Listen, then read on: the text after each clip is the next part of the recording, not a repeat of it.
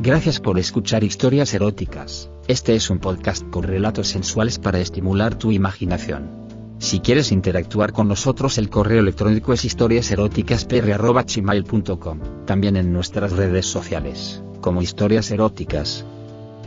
¿Te gusta este programa? Comparte el podcast y dejaros una valoración en nuestra página de Spotify y todas las plataformas de podcasts.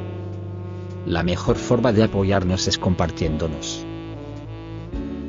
En nuestras historias podrías escuchar conductas sexuales de alto riesgo. Oriéntate con profesionales para conductas sexuales seguras.